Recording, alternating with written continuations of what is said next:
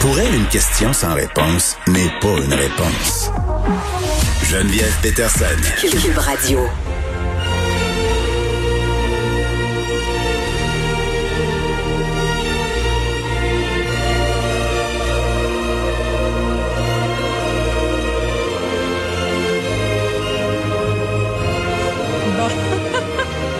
C'est la chanson, euh, vous l'aurez reconnu, euh, de la série Jurassic euh, D'habitude, on est avec Vincent Dessureau à 7 heures, mais les lundis, ce sera dorénavant Alexandre Moranville-Ouellette qui prendra la relève. Alexandre, très contente de t'accueillir. Me- Bonjour Geneviève, On toujours revient, un plaisir. oui, on revient à nos bonnes vieilles habitudes.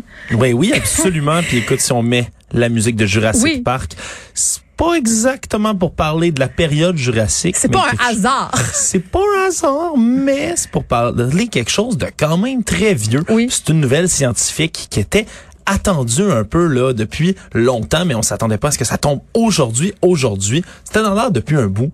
Il y a une compagnie, une firme qui s'appelle Colossal, qui ont décidé aujourd'hui d'annoncer que dorénavant, ils vont tenter de revivre le mammouth laineux De le faire revivre? de revivre le mammouth laineux. Évidemment, c'est un animal qui est disparu depuis, on estime, entre 10 4000 et 10 000 ans avant euh, notre ère en ce moment, qui a donc été contemporain hein, des hommes euh, préhistoriques qui vivaient avant nous dans notre évolution, qui ont même chassé, consommé sa viande, qui ont utilisé sa fourrure pour se faire des vêtements. Donc, on a plein de représentations dans les peintures rupestres de cet animal-là mythique. Oui, qui est emblématique. Moi, euh, quand tu me dis mammouth laineux, la- seule référence que j'ai, c'est le livre magnifique de Serge Bouchard. C'était autant des mammouths laineux. C'est pas dans le sujet, mais si vous avez l'occasion de le lire, faites-le. C'est un grand récit anthropologique. Mais ma question, Alexandre, pourquoi? Pourquoi? Oui, pourquoi? Mais il y a Il me tout- semble parmi toutes les espèces, mettons jase, là. Mais- pourquoi le mammouth laineux? Parce qu'il y a plein d'autres espèces qu'on on, on- on ne pourrait pas ramener. Tu sais, dans Jurassic Park, là, ils prennent de l'ADN de dinosaures qui étaient dans des moustiques préservés dans de l'ambre. Tout ça, c'est bien évidemment impossible à faire aujourd'hui. Mais par contre, des mammouths laineux, comme je dis, le 4000 ans avant notre ère, les derniers qui se seraient éteints dans certaines régions reculées du globe, ben, c'est- pas il y a longtemps, là, il y a 4000 ans, sur une échelle, si on veut, anthropologique, biologique. Là. Ça fait pas longtemps. C'est le temps que ça me prend à plier mes paniers de linge 4000 ans. Exactement. Et il y a des mammouths laineux qui ont été conservés même dans la glace. Hein. Il y a des mammouths au- au-delà des squelettes qu'on a retrouvés, et ça, il y en a beaucoup. Mais il y a des mammouths entiers là, avec la chair et même du poil qui ont été conservés. Il y a un bébé, si je ne m'abuse, en Russie qui avait été retrouvé d'ailleurs en Sibérie, qui était Ouais. euh, dans la toundra euh, donc de Sibérie, un de leurs endroits de prédilection pour se promener dans leur habitat naturel. On a retrouvé un bébé avec encore la bouffe dans leur ventre là, qui était comme fossilisé là. Donc, on- il y a moyen, il y a beaucoup de tissus, si on veut, le matériel génétique qui peut être utilisé. Et le docteur qui dirige ça, c'est George Church, qui est un biologiste de l'université de Harvard, donc l'université médicale, qui, lui, veut revivre les mammouths. Ça fait longtemps qu'il en parle, depuis 2013 déjà. Il avait donné un colloque devant le National Geographic Je Society. repose ma question pourquoi parce que est-ce qu'il y a une vraie utilité scientifique à les ramener à la vie? On peut-tu servir de leur ADN quelque chose pour tu sais c'est c'est parce que c'est cute là Ouais. mais c'est quand même beaucoup de, beaucoup de, de moyens investis pour ramener un genre d'éléphant à poil. là. Ben, y a- eux, ils ont toutes sortes de raisons pour vouloir ramener ça. Il faut comprendre que c'est une firme privée et donc déjà, Ah. ça dérange. hein. On dirait un film d'horreur déjà. Ouais, là. Est-ce qu'ils ont déjà vendu les droits du film? Non, pas encore, mais écoute, moi j'aimerais bien les prendre. Oui. Mais c'est c'est fascinant parce qu'ils disent, entre autres, qu'ils veulent ramener ça parce que la toundra, en ce moment, c'est de la mousse, hein, principalement, qui couvre toute cette toundra-là. Et pour ceux qui savent pas, il y a des changements climatiques qui opèrent en ce moment Ben sur non. le globe. Ben non. Et euh, ben, le pergélisol, entre autres, dans la toundra, est en train de dégeler. Et dans les sols, là-bas, il y a une quantité phénoménale de dioxyde de carbone. C'est comme la bombe à retardement, si on veut, en ce moment là du 21e siècle. C'est que le jour où le pergélisol va tout dégeler, il va tellement y avoir de CO2 dans l'atmosphère que on va être encore plus dans la chenoute. Si C'est le fun. Est-ce qu'on fait une petite crise? C'est-tu là, Achille, qu'on fait une crise d'éco-anxiété? Je, je pense que c'est là. là. C'est ce moment-là de l'émission. C'est à ce moment-ci, mais eux Donnez-moi le sac de papier brun. Ouais, eux présentent la résurrection du mammouth comme quelque chose qui pourrait contrer ce phénomène-là. Et on explique.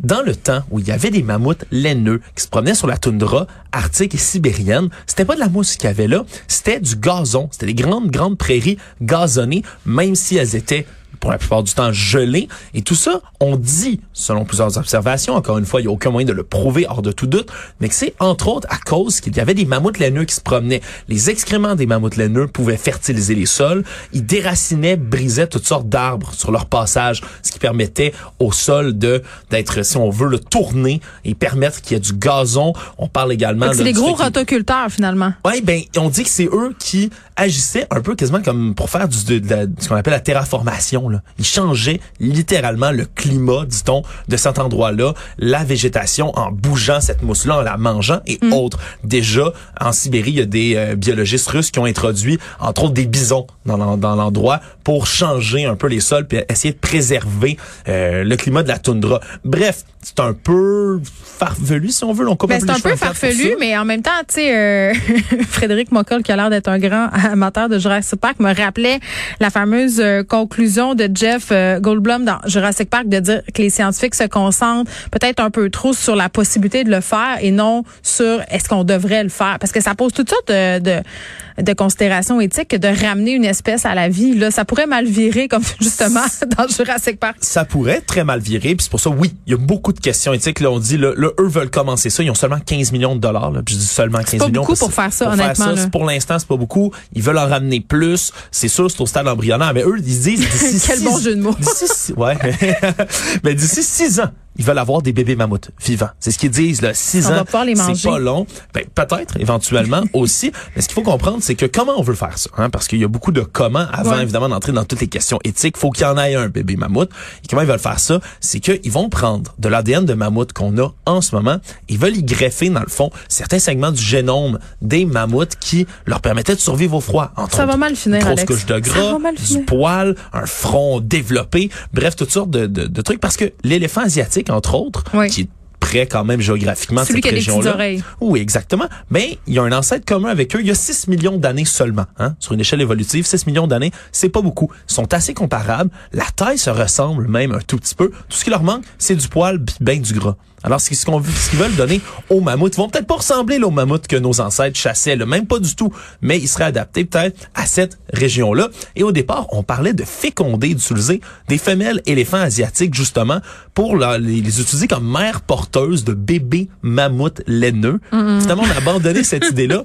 Et sais-tu qu'est-ce qu'ils veulent faire finalement, Geneviève? Non. Ils veulent créer un faux incubateur, une espèce de, de tissu fait en laboratoire, donc pour faire un énorme utérus de mammouth qu'on créerait pour pouvoir accueillir pendant près de deux ans, 22 mois de temps que ça prendrait de gestation pour faire grandir ce bébé bon. mammouth là-dedans.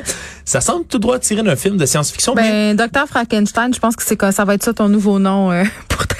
Ben, dans tous les cas, moi, je trouve ça complètement fascinant. Ça se pourrait qu'ils réussissent, hein. Ça reste à voir, mais ouais. c'est aujourd'hui en grande pompe qui ont annoncé ça. Puis, Jurassic Park, c'était peut-être pas si fou que ça, comme Ça film. me fait penser, on a parlé avec notre chroniqueur euh, Martin Geoffroy la semaine dernière euh, d'un dossier dans la ville de Longueuil, euh, des promoteurs immobiliers qui veulent construire euh, au-dessus d'un milieu protégé où il y a les dernières grenouilles, les rainettes à faux-grillon. C'est une petite, petite grenouille. Puis, je lisais un article tout récemment qui disait que finalement, les scientifiques était en train d'essayer de sauver cette espèce-là à l'aide de, de, justement euh, reproduction euh, en laboratoire et tout ça. Donc ça, ça, se verra de plus en plus, j'imagine, euh, aider des, des, espèces menacées, si on le voit déjà, mais les recréer aussi. c'est exactement ce qu'eux disent. toujours aussi. plus, toujours plus loin dans la dystopie. Exactement. Puis c'est leur pitch qu'ils ont fait aux investisseurs. Ouais. D'ailleurs, ils ont dit si ça s'est pas utilisé, puis même si on échoue à faire des mammouths, mm. au moins on va peut-être pouvoir se préserver de l'extinction ouais. de toutes sortes d'espèces. Étant une femme de ma génération, je souhaite ardemment qu'on réussisse à générer des licornes par laboratoire. Alexandre Moranville-Ouellette, merci. Salut.